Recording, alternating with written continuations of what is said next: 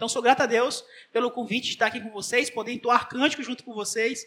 É, é muito legal a gente participar de uma igreja onde a, a, gente não precisa ficar dizendo assim: vamos lá, irmãos, cante junto conosco, é, cante mais alto. Não, talvez a acústica da igreja já proporciona isso e é maravilhoso estar aqui com os irmãos, poder perceber é, os cânticos aqui, poder perceber a igreja cantando e louvando ao Senhor junto com os irmãos aqui do louvor. Isso é maravilhoso, são coisas que é um presente que Deus concede para aqueles que andam, que, que, que partilham das mesmas coisas de Cristo Jesus e que estão na comunidade dos eleitos. Amém? Eu queria compartilhar com vocês o livro de Malaquias. Eu falando com, com o pastor Delmo, ele disse que já, inclusive, já expôs esse livro aqui, mas também ele compartilhou comigo que tem muitas pessoas novas, então nunca é, nunca é, é é tarde para a gente rever e poder ser abençoado por verdades tão profundas. Então, eu queria falar com vocês em Malaquias, capítulo 1, no versículo 1 ao 5. E aqueles que forem encontrando, é, se, não for muito, se não for pedir muito, fica de pé para a gente ler juntos essa, essa passagem. Eu vou ler na minha Bíblia, vocês vão acompanhar na leitura de vocês. Talvez muitos aqui tenham a revista atualizada ou a NVT. É, mas eu quero compartilhar com vocês uma tradução, creio eu, mais inspirada. Ah, brincadeira. Ah, Malaquias, capítulo 1, do versículo 1 ao 5. Amém? Assim diz a palavra de Deus. Uma advertência. A palavra do Senhor contra Israel por meio de Malaquias. Eu sempre os amei, diz o Senhor. Mas vocês perguntam: de que maneira tem nos, nos amaste? Não era Esaú irmão de Jacó? Declara o Senhor. Todavia eu amei Jacó, mas rejeitei Esaú. Transformei suas montanhas em terras devastadas e as terras de sua herança em morada de chacais do deserto. Embora Edom afirme, fomos é, esmagados, mas reconstruiremos as ruínas, assim diz o Senhor dos Exércitos. Podem construir, mas eu demolirei. Eles serão chamados terra perversa, povo contra quem o Senhor está irado para sempre. Vocês verão isso com os seus próprios olhos e exclamarão: Grande é o Senhor, até mesmo além das fronteiras de Israel. Espírito Santo de Deus, o Senhor encheu os nossos corações, ó Deus, com a tua presença nessa noite já. E nós já partilhamos isso, inclusive, com os louvores, com os abraços, ó Deus, com o aperto de mão, com os reencontros, ó Deus, que muitas vezes só ocorrem de domingo a domingo. Mas nós precisamos, ó Deus, de um alimento mais sólido nessa noite. E por isso rogamos ao Senhor que o Senhor fale conosco através da Sua palavra. Que em nome de Jesus o Senhor possa é, gerar nos nossos corações essa confiança na Tua palavra, Deus. E desde já, ó Pai, eu quero te pedir perdão, porque eu tenho absoluta certeza, ó Deus, que eu vou falhar, ó Deus, em, em tentar expor, ó Deus, a imensidão do teu amor, porque de fato és grandioso. Porque de fato, ó Deus, está para além da nossa compreensão. Mas todavia, ó Deus, enche esses corações com esse amor. Se pessoas que chegaram aqui, ó Deus, que nunca confessaram o Senhor Jesus Cristo, que eles possam ser impactados por esse amor. Se, se existem pessoas aqui, ó Deus, que andam fraquejando, ó Deus, que têm que tem vivido uma vida apática diante do Senhor, que o Senhor também encha-os com esse amor, os faça transbordar com esse amor. Mas existem pessoas aqui também, ó Deus, que vivenciam esse amor profundo, ó Deus, e tem se alegrado na tua presença, ó Deus, e tem se regozijado na tua presença, que o Senhor possa também, ó Deus, ultrapassar os limites desse amor, para que essa pessoa esteja sempre contente e satisfeita no Senhor. E se for a sua vontade, usar esse pobre servo, ó Deus, limitado, cheio de falhas, ó Deus, que assim o Senhor faça, ó Deus, para a ministração da tua palavra e para o louvor da tua glória, em nome de Jesus. Amém. Podem sentar. É, eu não sou muito bom de, de, de, colocar temas em mensagem. Eu sou péssimo, né? As pessoas geralmente quando colocam temas em mensagem, elas sempre colocam duas palavras, né? Uma frase com três palavras e tal. Eu, eu, John Owen, quando fez um livro no passado, é, ele, fez um, ele fez um título de livro que era quase um texto. Era cinco linhas, assim. Eu acho que eu estou. Se eu pudesse dizer que se a algum nível eu estou de John Owen, eu vou dizer que eu estou nisso. Os meus temas são grandes. E o tema dessa mensagem para essa noite é: Deus demonstra o seu amor no meio de uma audiência ou de uma sentença. Como assim? Imagine que nós estejamos diante de um júri. É muito comum, inclusive, até no Facebook e, e no YouTube, nós vemos alguns. É, um ambiente onde existe um juiz condenando um, uma pessoa. E esses vídeos geralmente vêm, uh, chegam até nós dos Estados Unidos, né? Um exemplo. E a gente, eu quero que vocês imaginem nessa noite que nessa audiência Deus é o juiz, que, que, que Deus é juiz e que você é aquele réu que está ali sentado e que será julgado. E por que eu quero que a gente pense assim? Porque talvez o que vai, que vai mais aproximar, talvez, seja a Assembleia. Né? Somos batistas e, e, participamos, como foi dito, inclusive, aqui tivemos uma assembleia administrativa nessa manhã. Então imagine que nessa assembleia é, o pastor é o juiz e você é o réu. Só que o livro de, de Malaquias, ele, ele traz um contraste tão fabuloso, porque no meio dessa sentença, no meio dessa audiência, o juiz abre um, um parêntese, um, um cochete, abre uma chave, e no meio da audiência ele diz assim: Eu sempre os amei. Eu estou aqui para condená-los. Eu estou aqui para julgá-los. Mas eu quero dizer uma coisa para vocês: Eu sempre os amei. Então imagina o juiz no meio da audiência, parar a audiência e dizer assim: antes de nós começarmos a audiência, que nós vamos julgar o fulano de tal, eu quero dizer para vocês que eu o amo. Que, que o meu amor excede muitas coisas, que eu sou apaixonado por essa pessoa. É surreal. Eu nunca vi. Nós vamos disciplinar o irmão X e Y, mas eu quero dizer nessa noite que eu o amo. Não é bem assim que acontece, né? Não é sempre assim que acontece. Mas Deus falou comigo muito nesse texto.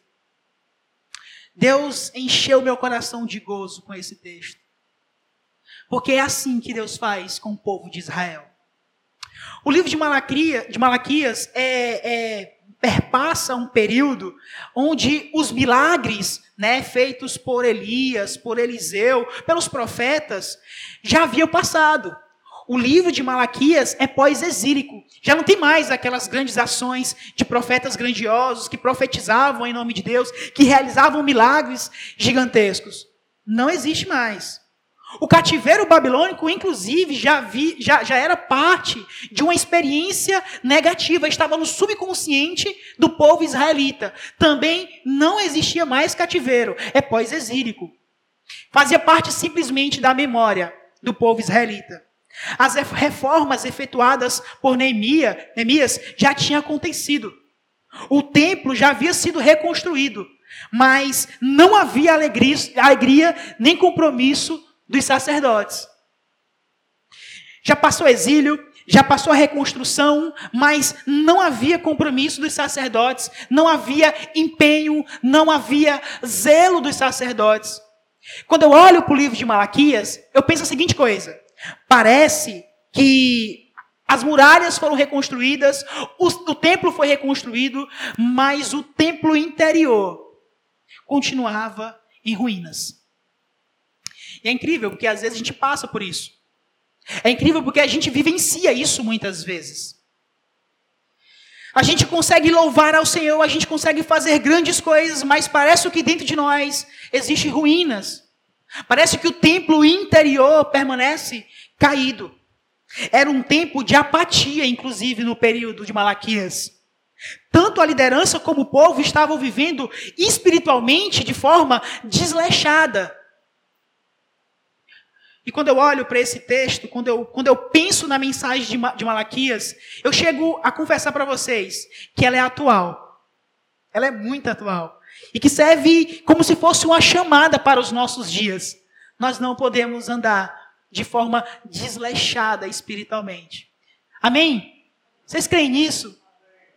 A gente precisa refletir sobre isso. E é sobre isso que eu quero meditar com vocês nessa noite. Existe um personagem aí, existe um personagem que transmite a mensagem. E esse personagem é Malaquias. Alguns defendiam que esse Malaquias era uma espécie de pseudonome. Olha, esse Malaquias não existe, ele é uma. É, talvez seja um anjo, porque essa mensagem ela é muito pontual, ela é muito pesada. Outros diziam assim: não, talvez esse Malaquias aí é um pseudonômio de Esdras. É como se fosse um eu lírico de Esdras. É como se fosse uma outra. É como se Esdras estivesse escrevendo e dizendo assim: olha, não foi eu que escrevi isso.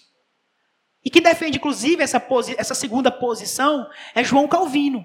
Ele diz que talvez Malaquias seja um pseudonômio de Esdras. Mas nós cremos que o autor dessa mensagem é o próprio Malaquias. Eu creio que Malaquias realmente é, é, é utilizado como instrumento de Deus para ministrar essa sentença, para ministrar essa palavra. Mas, Manuel, se você olhar no começo do texto, e se você olhar para a sua Bíblia aí, não se faz referência para Malaquias, nem de onde ele veio, nem qual é o seu povo. Como é que a gente vai acreditar que essa pessoa é Malaquias? Pois bem, Obadias também não. Abacuque também não tem, não tem, não se faz referência a esses personagens. Então isso, isso não é motivo para que nós venhamos afirmar que esse autor não é Malaquias. Nós precisamos crer verdadeiramente que esse autor sim é uma pessoa e essa pessoa chama-se Malaquias. O período, como eu já falei, é pós-exílico e, e esse período se comprova ser diferente de Neemias pelo simples fato Neemias não faz menção de Malaquias. Nem Malaquias faz menção de Neemias. Diferente de Esdras, que faz menção de Neemias, e o contrário também acontece. Neemias fazendo referência de Esdras, Esdras fazendo é, referência de Neemias. É, então, eles nem sequer estão, estão vivenciando, nem sequer são contemporâneos. E por que a gente pode afirmar isso? Porque o, o período espiritual é diferente. Quando a gente olha para o livro de Neemias, existe uma ascensão do povo, existe quando eles, no capítulo 9, se não me falha a memória de Neemias, quando Neemias lê a palavra, o povo se quebranta, o povo chora, porque há muito tempo eles, eles estavam na Babilônia. E, e naquele período existe um avivamento no meio do povo de Israel. Nesse período não existe avivamento. Nesse período não existe. É, o, o, povo estava buscando ao o povo estava se colocando diante do Senhor de qualquer maneira. Além disso, nós temos outras referências.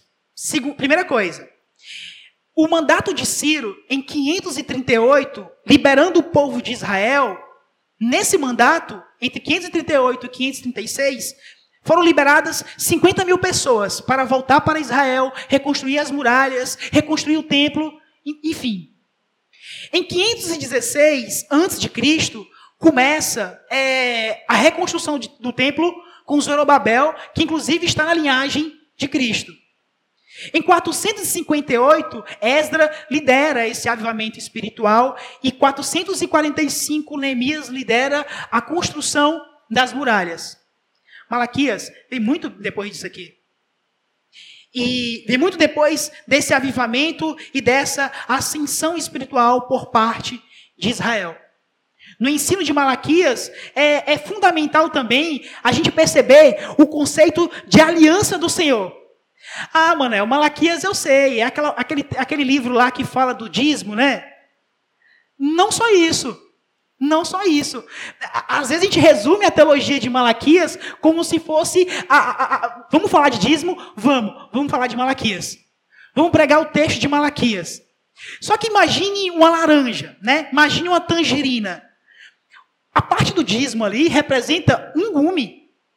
Não representa nenhum meio, não representa nenhum terço. É apenas um gume. A parte do dízimo. O que, o que Malaquias foca é a aliança do Senhor com o seu povo. É Deus se colocando diante do seu povo, procurando o seu povo e reafirmando, buscando o seu povo para que eles possam reafirmar a sua aliança. É por isso que no capítulo 2 ele faz menção, inclusive, dos casamentos. É por isso que ele exorta o povo, dizendo assim: Olha, lembra da mulher da tua mocidade. É, é, desfaz os casamentos é, é, com, com as mulheres de outros povos e retorna, reafirma a aliança que outrora você fizera diante de Deus com a mulher da sua mocidade. Eu acho que a teologia de Malaquias está muito mais voltada para essa questão da aliança e de Deus reafirmando o seu amor para conosco. A segunda coisa que a gente percebe também em Malaquias é Deus dizendo assim: Eu sou o pai de vocês. Eu quero que vocês entendam que eu sou o Senhor de vocês. Olha o versículo 6 do capítulo 1. O filho honra seu pai e o servo o seu senhor. Se eu sou o pai, onde está a honra que me é devida? Se eu sou o Senhor, onde está o temor que me, que, que me devem prestar? Esses dias eu estava conversando com um adolescente, estava o exortando por conta da sua apatia.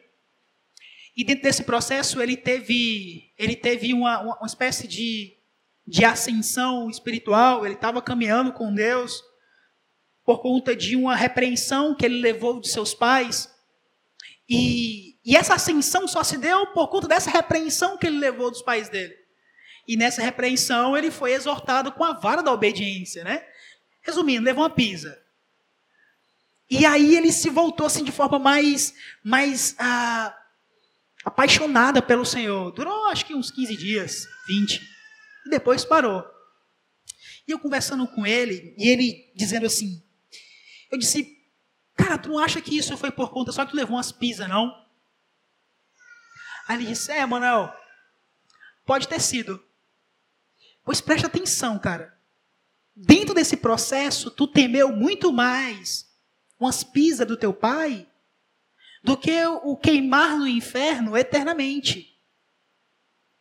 O que Deus está dizendo aqui é o seguinte: se eu sou o pai de vocês, se eu sou o Senhor de vocês, cadê a honra que me é devida? Por que, que vocês obedecem mais os pais de vocês? Por que, que vocês obedecem mais o governador de vocês do que o próprio Senhor? E aí, quando chega mais lá embaixo, ainda no capítulo 1, ah, ele vai dizer assim: Olha, vocês têm coragem de levar esse animal aleijado para o governador de vocês? Aí o povo diz assim: Não, senhor, jamais levaremos esse animal é, aleijado, defeituoso para o governador, porque fazendo assim talvez eles não, ele não nos aceite, ele, ele não é, faça a nossa vontade. E aí Deus diz assim: engraçado, mas vocês trazem os, os animais coxos e aleijados para fazer o sacrifício diante do Senhor, sendo que Deus já tinha repreendido esse tipo de conduta. Lá em Levítico está na lei que o animal deveria ser perfeito, assim como Cristo é perfeito e foi sacrificado de forma perfeita, sem pecado, para nos purificar de todos os nossos pecados. Malaquias está muito mais voltada para essa questão da aliança. Está muito mais voltado para a questão de que Deus é o nosso Pai e de que Deus é o nosso Senhor. Então a gente não precisa olhar para Malaquias simplesmente como uma questão do dízimo, mas perceber a profundidade desse texto, perceber como Deus se revela para o seu povo de forma magnífica, e o que mais me constrange diante disso é porque é Deus que vai atrás do seu povo. O que mais me deixa de queixo caído é porque é Deus que vai falar com o seu povo. É Deus que ministra a sentença. É ele que se coloca diante do seu povo. Não é o povo que vai atrás dele. Pelo contrário, o povo estava vivendo aquém de Deus. E sabe por que, que isso me constrange? Porque foi assim que ele fez comigo. E foi assim que ele fez com você.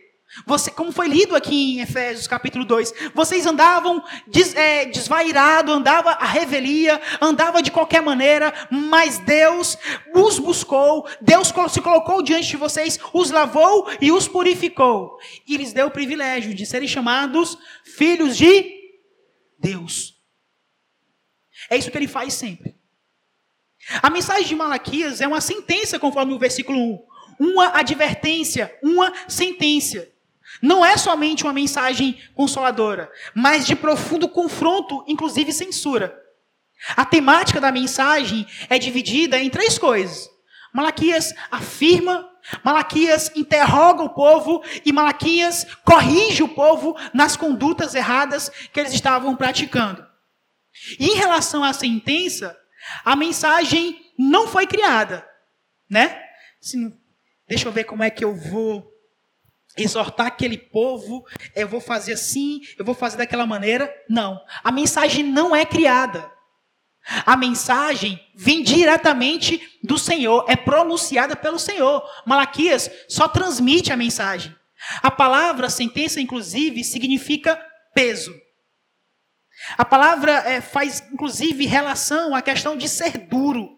Deus foi muito duro no seu, na sua correção ao seu povo. E, e Deus foi muito duro no que pretendia dizê-los.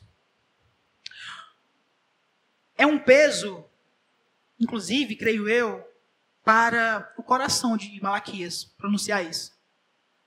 Manuel, por que, que tu pensa assim? Porque foi um peso para Jeremias também.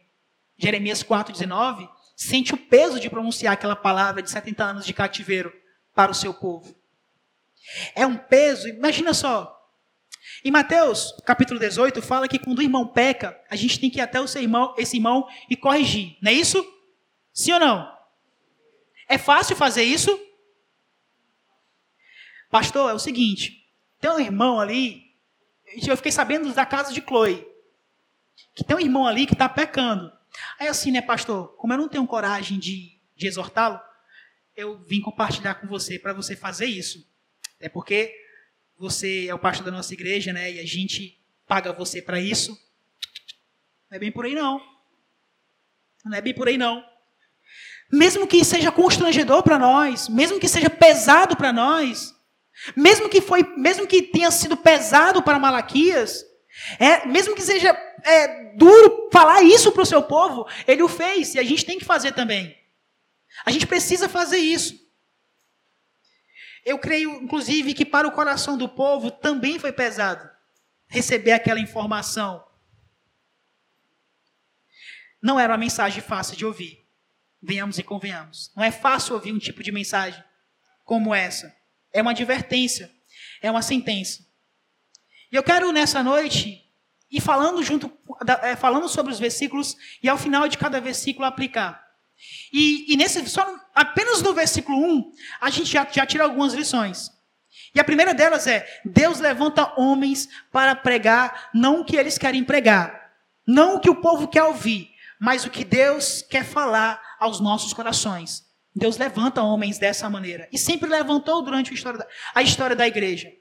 Grandes homens, não somente no Antigo Testamento, não somente no, no, no no Novo Testamento, mas também após o Novo Testamento, nas, nas perseguições. E Deus sempre falando, Deus sempre manifestando o seu querer, Deus sempre proclamando as boas novas da salvação, muitas vezes até sem ser aquilo que as pessoas queriam ouvir. Segunda coisa é que Israel alegrava-se quando Deus julgava as nações.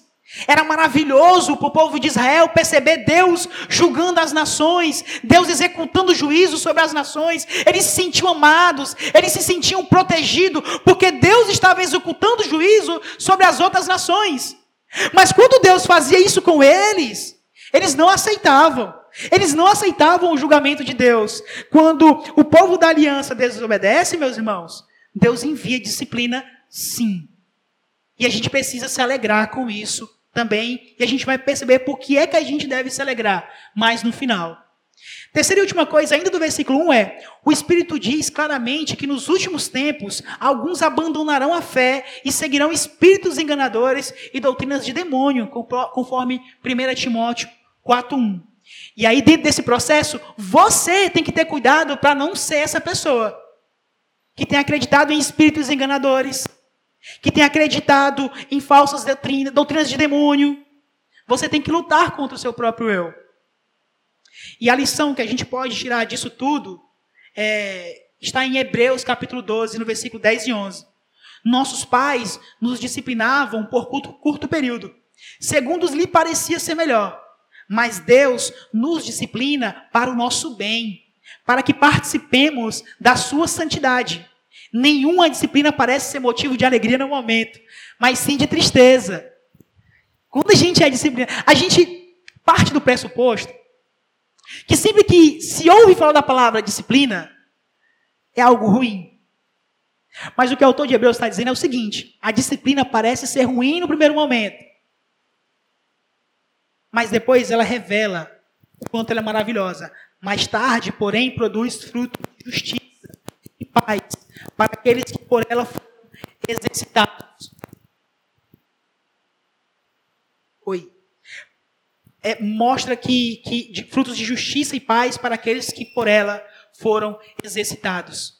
A disciplina do Senhor, por meio de Malaquias, era para purificar o povo, simplesmente. A disciplina de Deus em relação à nossa vida é simplesmente para nos aproximar dele e nos fazer mais parecido com o Senhor Jesus Cristo. Quando a gente olha para o versículo 2, se você acompanhar na sua Bíblia, passou o primeiro versículo, vimos a questão da disciplina do Senhor, a gente chega no versículo 2. E de cara, nós nos deparamos com essa afirmação. Versículo 2: Eu sempre os amei. O amor do Senhor para com seu povo é fantástico. Nós estamos aqui, inclusive, nessa noite, porque Deus nos amou. Porque Deus nos chamou para a sua maravilhosa, maravilhosa luz. Na verdade, Ele nos transportou do reino das trevas para o Filho do seu amado. Deus nos procurou, Deus nos atraiu à sua presença. O amor de Deus pelo seu povo, inclusive, é imutável. O próprio Malaquias diz isso no capítulo 3 e no versículo 6. Eu, o Senhor, não mudo. A questão da aliança, Deus está reafirmando: olha, sabe por que eu chamei vocês? Porque vocês são meu povo. Eu prometi para Abraão, para Isaac e para Jacó. Eu não vou mudar. Vocês podem ser disciplinados, vocês podem ser é, torturados em outros povos, mas eu vou restaurar a sorte de Israel, porque eu, Senhor, não mudo. Meus irmãos, muitas vezes nós vemos na caminhada cristã pessoas que começam a caminhada junto conosco. E por isso que, que por muitas vezes, nós temos mais dificuldades de perceber o arrependimento, talvez, dessas pessoas. E aí essas pessoas vão por outro, vão para o mundão, viver, viver de qualquer maneira, a revelia de Deus, mas em determinado, de repente, eles voltam. E eles voltam simplesmente por, pelo amor do Senhor, de, de, de alcançá-los, de, de, de, de trazê-los para próximo. Deus nos amou. Independente, Deus nos amou. Isso é uma máxima. Deus nos ama. E conforme Romanos 5,8, Deus demonstra o seu amor por ter Cristo morrido por nós, quando nós ainda éramos pecadores. Irmãos, eu creio que, que a igreja, de forma geral, ela tem meditado muito pouco nessa verdade. Não é de qualquer amor que eu estou falando, não, é o amor de Deus mesmo. E percebam que dentro desse amor não se, não se exclui a disciplina, dentro desse amor também tem a disciplina. Mas é, eu acho que deve ser uma busca constante para todos nós o se esmerar nesse amor, o, o buscar esse amor por intermédio de Cristo Jesus. Porque foi através de Cristo Jesus que Deus revelou o seu amor quando nós ainda éramos pecadores. A fé que temos, inclusive, é consequência da eleição do grande amor do Senhor. Ninguém tem fé aqui porque, ah, Manuel, eu quero ter fé nessa noite. Nada disso. Nós temos fé, inclusive, porque esse amor gera em nossos corações essa fé. O amor de Deus é o combustível, inclusive, para a santidade. É o amor de Deus que gera em nossos corações santidade. Tente você, inclusive, tentar ser santo com os seus métodos, com os seus meios, com o seu não faça isso, não toque naquilo, não faça aquilo outro, não mexa naquilo, evite isso, tire aquele negócio, faça uma, uma, uma rotina de comidas com, com alface, tomate, beterraba, sem comer isso e aquilo outro, e tente ser mais santo. Você vai falhar em algum momento. Porque a única coisa que gera santidade em nós é o amor de Deus, é o amor de Deus que gera santidade nos nossos corações. E todas as vezes que nós buscamos essa santidade por outro local que não é Cristo, nós nos deparamos, no fim das contas, com nós mesmos. O David Brainerd, em, mil, em 1739, disse que ele estava ali, no, é, foi para a faculdade de, de Yale, e ele estava ali com os irmãos, meditando nas Escrituras, falando com o Senhor, agindo, trabalhando. E ele disse que em determinado momento ele pensou assim: Poxa, eu acho que tudo isso aqui é vaidade. Eu acho que tudo que eu estou fazendo não faz sentido. Tem alguma coisa errada com o que eu estou fazendo. Eu acho que eu estou fazendo, inclusive, com, com, com, com o intuito de demonstrar para Deus que eu posso fazer isso. Eu acho que, inclusive, eu estou fazendo para receber de Deus algo a mais. Alguém já teve aqui acesso ao diário de David Brennan? Nunca vi tamanha piedade e sinceridade. Ele escreve no diário, inclusive, a seguinte coisa: Tinha dias que, que eu não sei nem por que Deus me enviava para falar aos índios. Porque se eles me conhecessem por dentro, eles saberiam que eu não era digno sequer de subir naquele púlpito. E a partir daí, ele começa, ele, ele começa a, a, alcançar um, um, uma, uma experiência com Deus fantástica. Porque agora ele consegue ser mais sincero para Deus. Ele consegue consegue compartilhar desse amor de uma forma mais, mais poderosa. Porque agora ele sabe quem ele é. Eu acho que, inclusive, a dificuldade que a igreja enfrenta hoje é a dificuldade de saber quem você é diante de Deus.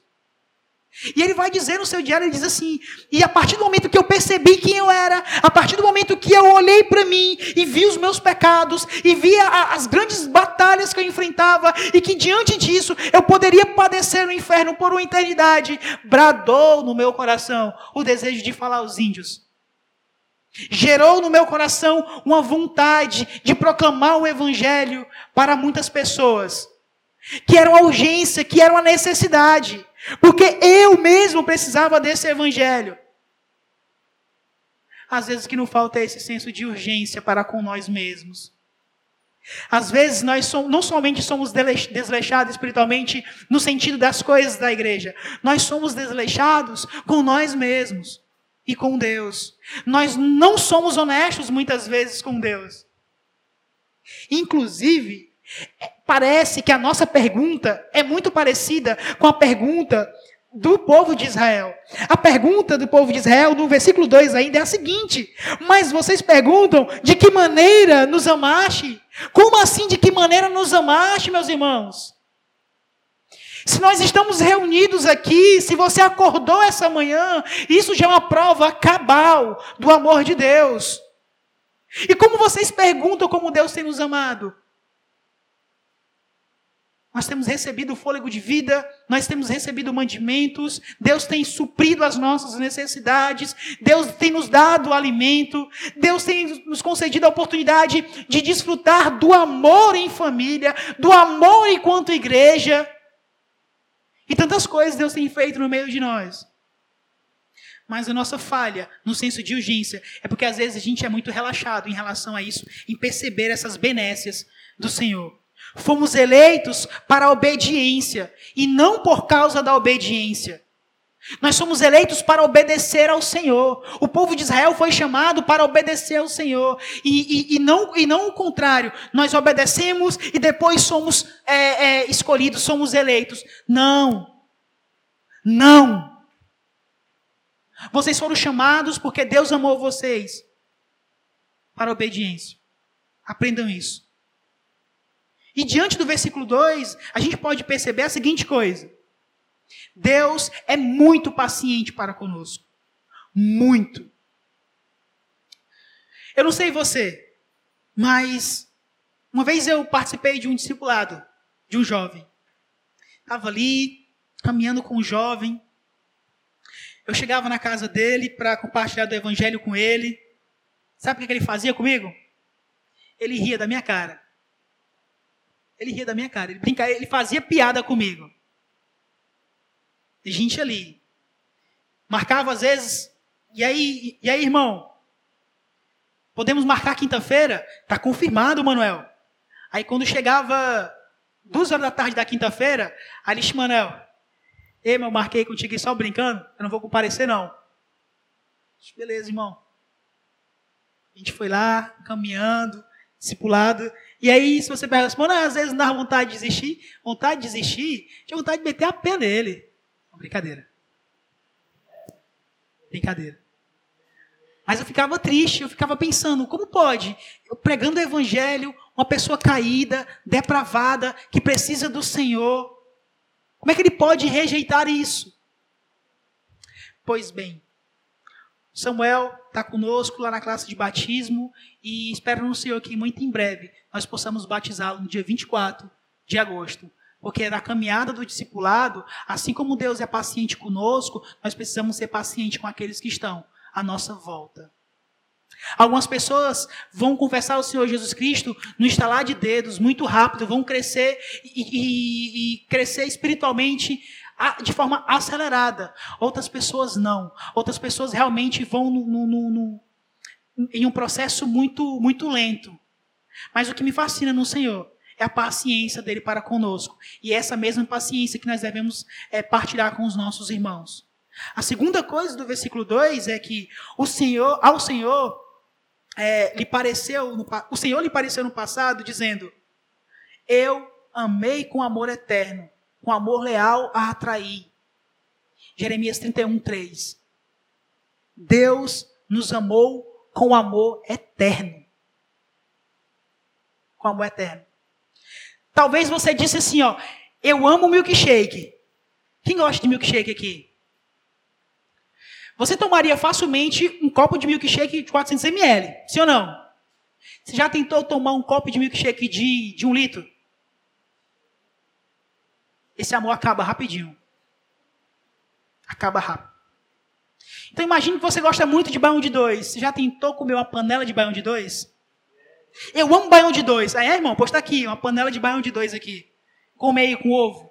Na metade da panela tu não ama mais, não. E talvez daqui a sete meses tu quer ver baião de dois.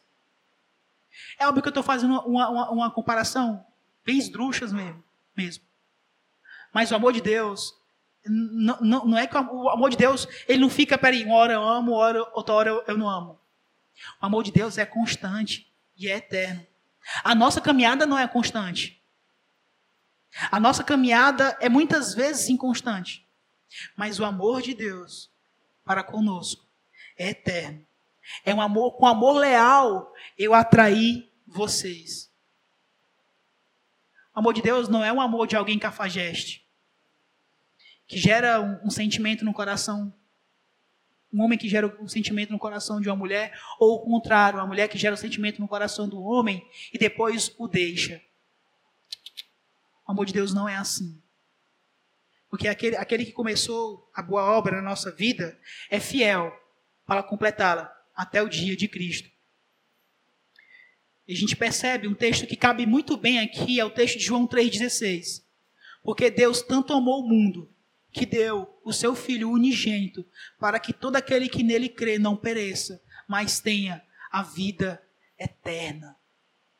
Só vai ter a vida eterna aquele para quem, para qual Deus o atraiu com esse amor eterno. A gente precisa meditar muito nisso. A gente precisa, às vezes, não sei se já aconteceu com você, você vê a igreja e não consegue ser constrangido pelo amor de Deus. Às vezes acontece isso.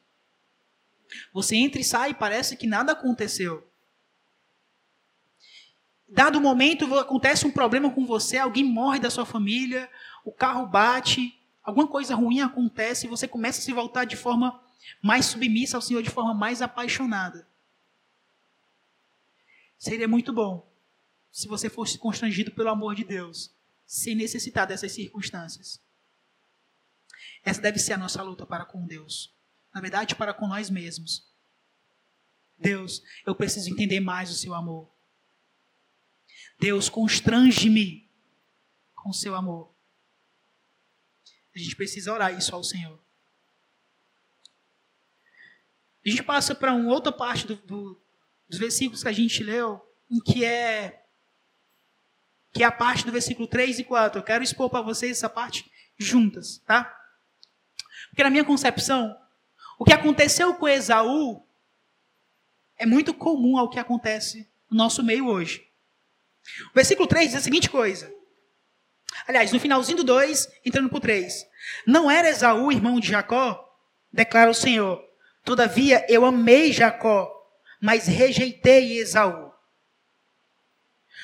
É, Manuel, como é, que, como é que Deus rejeita Esaú? A gente vai ter essa explicação lá em Hebreus, capítulo 12, do versículo 16 a 17.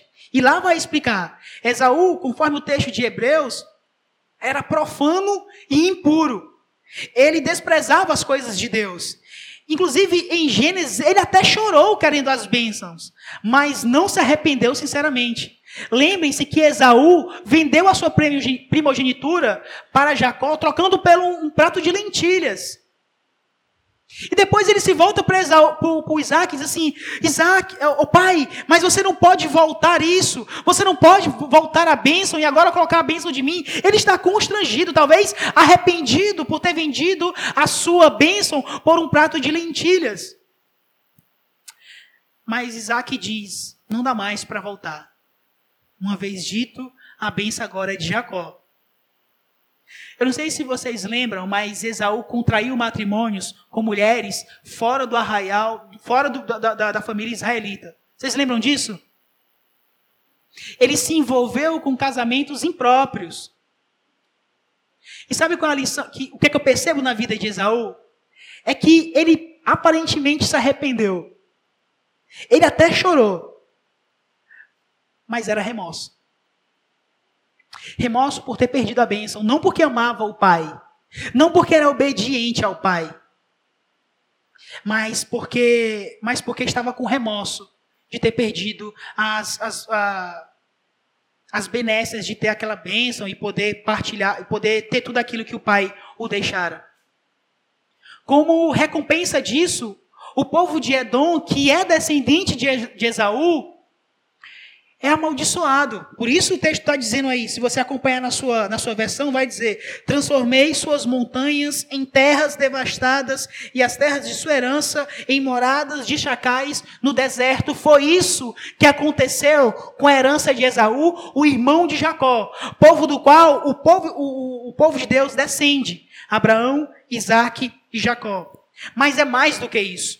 Se vocês se vocês quiserem anotar, pode anotar. Mas em Números 20, 14 e 21, a gente vê ali eles que eles não deixaram, inclusive, o povo israelita, quando estava tentando passar para o outro lado da margem do Jordão, eles perseguiram o povo de Deus. O povo de Edom, aqueles que eram primo do, primos do povo de Israel, perseguiram eles. Em Números 20, 14 e 21. Depois, é, em Obadias 11, 13, nós vemos que eles saquearam Jerusalém junto com os, com os caldeus, junto com os povos da Babilônia. Eles saquearam aqueles que tinham descendência com eles. É, eles olharam com prazer, inclusive, na calamidade de Israel. Quando eles passavam pelo tormento da, da, do, do, da, do cativeiro babilônico, eles olharam com prazer e disseram assim: que bom que os israelitas sofreram Obadias, versículo 12, e Salmo 137, 7. Inclusive, eles pararam nas encruzilhadas para matar os que fugiam do cativeiro babilônico, conforme Obadias 14.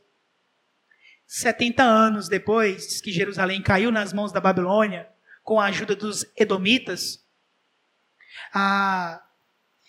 Deus restaurou a sorte de Israel. 70 anos depois, eles sucumbiram.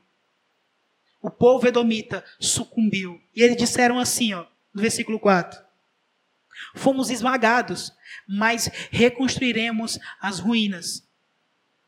Assim diz o Senhor dos Exércitos. Podem construir, mas eu demolirei. Estão demolidas até hoje. Edom nunca mais foi reconstruída. Aplicações para as nossas vidas. Nós temos que ter muito cuidado com a maneira ao qual nós nos portamos diante de Deus. Nós temos que ter muito cuidado, inclusive, quando nós vemos no, meio, no nosso meio pessoas sendo até disciplinadas. Nunca pode passar pelos nossos corações o prazer porque alguém foi disciplinado. Nós nunca nos alegraremos com alguém que vai padecer no inferno eternamente. Capítulo, capítulo 6, versículo 1, diz que aquele que está de pé tenha cuidado para que não caia. E a gente precisa ter cuidado para que a gente não, não venha ter o mesmo pensamento de Edom. A gente precisa ter realmente nosso coração voltado para o Senhor. Eu acho que uma lição que a gente pode retirar desse, desse texto também é que Deus, quando, quando Ele quer realizar a sua vontade, quando ele, quer, quando ele quer executar a sua vontade, Ele realiza independente das circunstâncias. Independente. Aquilo que Ele abre realmente, ninguém fecha, e aquilo que Ele fecha, realmente, ninguém abre. Edom foi demolida, Jerusalém foi restaurada 70 anos depois do cativeiro. Deus comprovando o seu amor, comprovando a sua palavra, testificando, fazendo com que tudo que ele falara acontecesse. Mas Israel ainda assim, Israel ainda assim não conseguiu compreender tudo isso. Chegamos no versículo 5, se você olhar o texto aí, diz a seguinte coisa: Vocês verão isso com seus próprios olhos e exclamarão: Grande é o Senhor, até mesmo além das fronteiras. Malaquias nos mostra que Deus elegeu, protegeu e disciplinou e restaurou, inclusive, a sorte de Israel. E quando eu olho para essa verdade do livro de Malaquias, a única coisa que vem à minha cabeça é aquele texto de Romanos 8, 29 e 30, quando ele diz a seguinte coisa: Pois aquele que de antemão conheceu, também os predestinou para serem conforme a imagem de seu filho, a fim de que ele seja o primogênito entre muitos. E aos que predestinou, também chamou. Aos que chamou, também justificou. Aos que justificou, também glorificou. O amor de Deus se revela para, para nós dessa seguinte maneira: em nada, aquela música do Castelo Forte diz: a nossa força nada faz. Nada.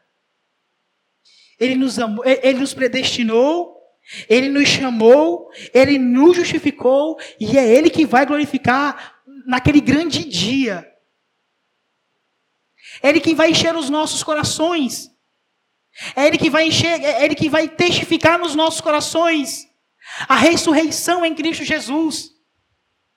E nós, dentro desse processo, nada fazemos. Israel não fez nada.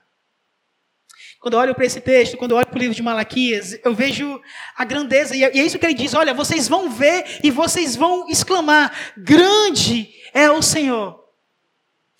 Eu estava meditando no livro de Daniel, inclusive para falar no Elp sobre, sobre Apocalipse. E eu fui constrangido por Deus, porque é o seguinte: todo esse processo de Malaquias aqui é aproximadamente 70 anos depois do, do, do cativeiro babilônico. Amém?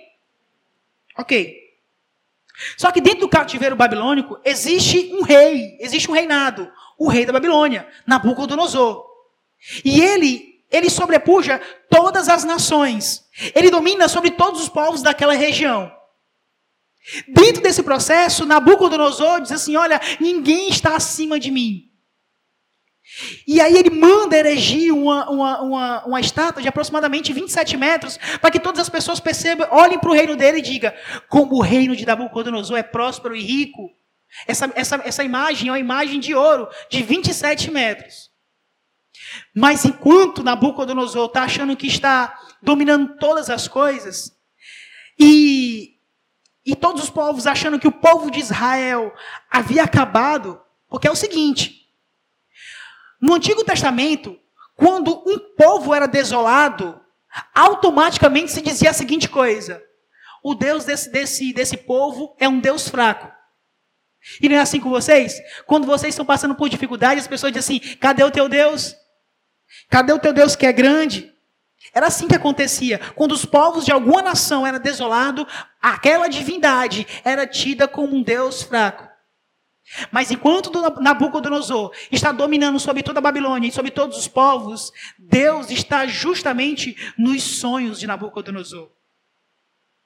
E mostrando o que vai suceder-se a partir de Nabucodonosor.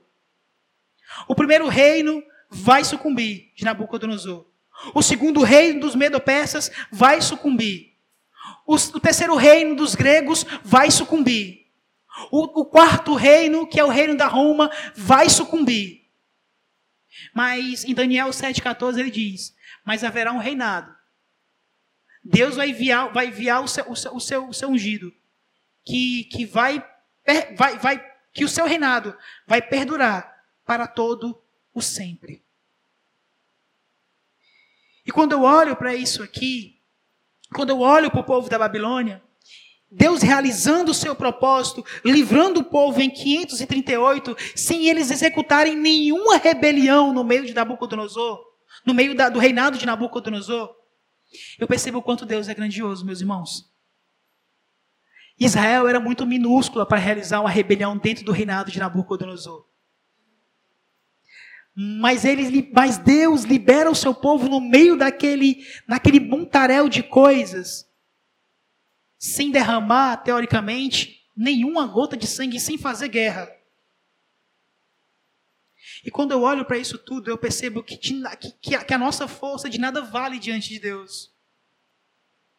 E que a eleição de Deus é um presente fantástico.